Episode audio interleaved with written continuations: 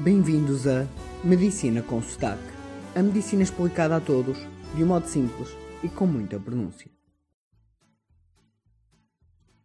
Hoje vamos à segunda parte do tema saciedade, passando da teoria à prática e relacionando com os nutrientes e alimentos. Mas antes de avançar, tenho que reformular uma ideia errada que passei no episódio anterior, quando falei de uma experiência de animais com buraco no estômago. Nos anos 80 achava-se que apenas olhando e cheirando a comida se decidia quanto se ia comer numa refeição. Ou seja, decidia-se o início e o fim da comida ainda antes de a meter na boca. Nas primeiras experiências feitas com ratos sem estômago, viu-se que eles comiam muito mais do que os ratos com estômago. E percebeu-se que afinal, olhar e cheirar a comida é parte do que nos faz começar a comer, mas não o que nos faz parar de comer. Ou seja, perceberam que o estômago estar cheio é algo importante para a saciedade. Mas a coisa complicou um pouco mais. Viram ainda que um rato, quando se lhe tirava o estômago, passava a comer cada vez mais e mais em cada refeição, e só ao fim de 5 dias atingia o máximo de comida por refeição. Indo já ao resumo desta experiência, não só se percebeu que o estômago estar cheio é importantíssimo para a saciedade, como também se percebeu que a memória de saciedade que temos dos alimentos é importante para nos fazer parar de comer. E que foi por esquecer essa memória, substituindo-a por novas memórias, que os ratos sem estômago comiam mais ao quinto dia que ao primeiro dia. E como estão fartos de teoria, vamos à prática. Nos anos 90 foi criado o Satiety Index of Common Foods, ou seja, o índice de saciedade das comidas comuns. Este índice dava uma pontuação de saciedade mais alta quanto maior a saciedade do alimento. A maneira de o fazer foi dar às pessoas um só alimento com calorias definidas e registaram quantas horas passavam até voltarem a comer outra vez. A beleza deste índice é que comparava a saciedade dos alimentos não ajustada ao peso, mas sim às suas calorias. Apesar de útil, estamos mais habituados a lidar com o peso dos alimentos do que com as suas calorias. Basta ver que as receitas de culinária dizem os pesos dos alimentos. Assim, este índice era pouco prático. E o inevitável aconteceu. Foi feito um menage entre a saciedade, as calorias e o peso, criando-se assim o Fullness Factor, que, não tendo tradução em português, eu invento um. É o fator de encher o bandulho. E este Fullness Factor é um índice de saciedade que vai de 0 a 5 onde quanto maior o valor, mais saciados ficamos. E este índice tem em conta a saciedade por cada grama de peso e por cada caloria. Foi calculado com uma fórmula que atribui uma ponderação diferente a cada nutriente e depois ajustado ao índice de saciedade do estudo que nós já falamos, levando então em conta o peso e as calorias dos alimentos. Quem tiver interessado, pesquise por Fullness Factor ou vá diretamente ao link http nutritiondata.self.com topics fullness factor. No site do Reddit, pesquisando por Fullness Factor 6000, encontram uma lista de mais de 6000 alimentos, ordenada segundo este índice de saciedade, em inglês. Mas posso-vos adiantar alguns exemplos. Os alimentos mais saciantes são o feijão, o repolho, o tomate, a cenoura, os cogumelos, a melancia, a laranja, o peito de frango, o peixe e a aveia. Os que menos saciedade dão, por cada caloria grama, são a manteiga, a margarina, os fritos, o açúcar, o mel, o pão branco, os amendoins. Olhando sobretudo para a fórmula do fator de encher o bandulho e também para os alimentos que falei, conseguimos perceber um pouco sobre quais os nutrientes que nos trazem mais saciedade. A ordem de saciedade dos nutrientes, do maior para o menos saciante, é proteínas, depois hidratos de carbono complexos e fibras, depois alimentos ricos em água. E no outro extremo de menos saciante temos os hidratos de carbono simples e as gorduras. Vamos assim explorar cada nutriente. Tal como vos falei em podcasts anteriores, as proteínas são um nutriente que se traduz por maior saciedade. O motivo de serem saciantes é extremamente complexo, envolve hormonas e mediadores e não se explica facilmente. O que vos posso dizer de um modo fácil é que são comidas, as ricas em proteínas, que normalmente requerem maior mastigação e que nos parecem mais pesadas, levando a um maior trabalho do nosso sistema digestivo e, ao mesmo tempo, uma maior expectativa de saciedade, tornando-as mais saciantes.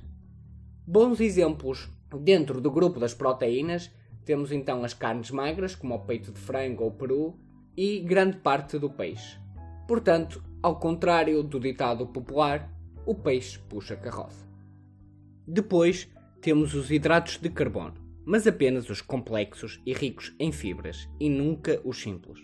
As fibras incluem um grupo variado, de um modo geral, mas vão aumentar a viscosidade da nossa digestão, aumentando a distensão do estômago e lentificando o seu esvaziamento, traduzindo-se em mais tempo no sistema digestivo e mais tempo para se criarem os sinais de saciedade.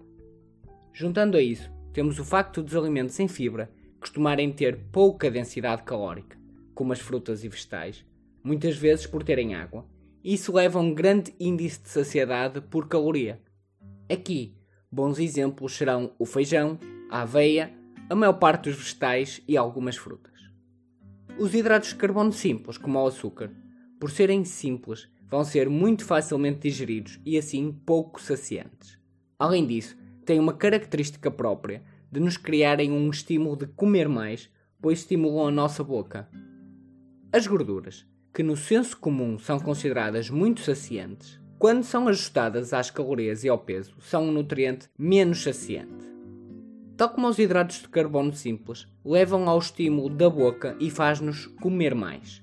Mas a maior razão para serem tão pouco saciantes é por terem duas vezes mais calorias por cada grama de alimento. Imaginem que têm três porções com as mesmas calorias. Uma das porções só tem proteínas, outra só tem hidratos de carbono e a outra só tem gordura. A porção de gordura vai ser duas vezes mais pequena, o que nos vai levar a saciar menos, pois estimula muito menos o nosso sistema digestivo e enche menos o estômago. Mas além disso, temos ainda de acrescentar o fator psicológico, onde nós vamos olhar para a porção de gordura e ver que ela é muito mais pequena e leve que a porção dos hidratos de carbono e das proteínas.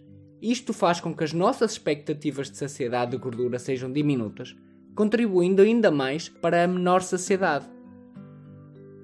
Uma nota ainda para os alimentos processados, que por norma apresentam grandes quantidades de gordura e de hidratos de carbono simples, pelo que tudo que é processado acaba por ser pouco saciante.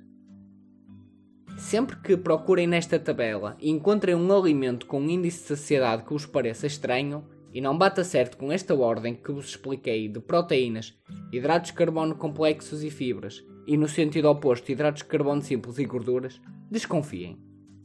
Dou-vos um caso específico. As gomas, ou como se diz no Brasil, as balas. Elas aparecem com um índice de saciedade estranhamente alto.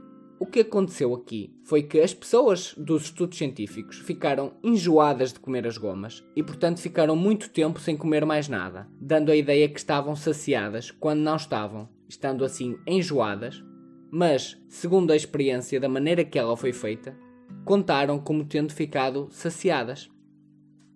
Cabe-me aqui relembrar que não basta pensarmos em saciedade e calorias. Isto faz-nos emagrecer e engordar mas é apenas metade da história. A outra parte, igualmente importante para a nossa saúde, é a nossa constituição corporal. Idealmente, deveríamos ter um corpo com músculo e pouca gordura, pois de pouco nos serve ter um peso certo se este peso for constituído maioritariamente por gordura. Portanto, não basta olhar apenas para as tabelas de saciedade por caloria e peso, é igualmente importante ver a constituição dos alimentos que comemos e tentar que a nossa ingestão ande nos 50% de hidratos de carbono, 20% de gordura e 30% de proteínas. Por fim, e como motivação, não se esqueçam que o nosso corpo está adaptado para se defender da perda de peso, tendo respostas primitivas com milhões de anos, fortes e redundantes, face à fome. Ou seja, não toleramos a fome e, na dúvida, preferimos sempre engordar. Evoluímos assim com este instinto de sobrevivência para consumir comida, devido à falta de alimentos que sempre acompanhou o ser humano, pelo que temos imensos sinais e estímulos para começar a comer e, comparativamente, muito poucos sinais para parar de comer. Nos últimos 100 anos, ocorreu uma revolução alimentar. A agricultura transformou-se com a tecnologia, passamos a conservar mais os alimentos, criamos redes de distribuição internacionais, tornando todos os alimentos disponíveis 24 horas por dia, 365 dias por ano, acabando com os alimentos sazonais. Os alimentos ficaram mais acessíveis, as nossas vidas mais agitadas. Apareceram as comidas rápidas para os almoços e jantares a correr, sobretudo comidas altamente processadas e que nos dias de hoje correspondem a 70% da energia que ingerimos. E face a tudo isto, os nossos genes ainda não tiveram tempo de se adaptar, de serem selecionados, pois esta seleção natural demora centenas e milhares de anos. Assim, perder peso é um processo que exige um trabalho ativo, constante, de contrariar os nossos instintos primários. E isso só se consegue aprendendo como funciona o nosso corpo, para as percebermos e conseguirmos olhar para o nosso corpo e trabalhá-lo no sentido que queremos, levando com que a nossa razão, o nosso cérebro, ultrapasse os nossos instintos mais básicos. E terminamos assim o segundo e último episódio sobre saciedade.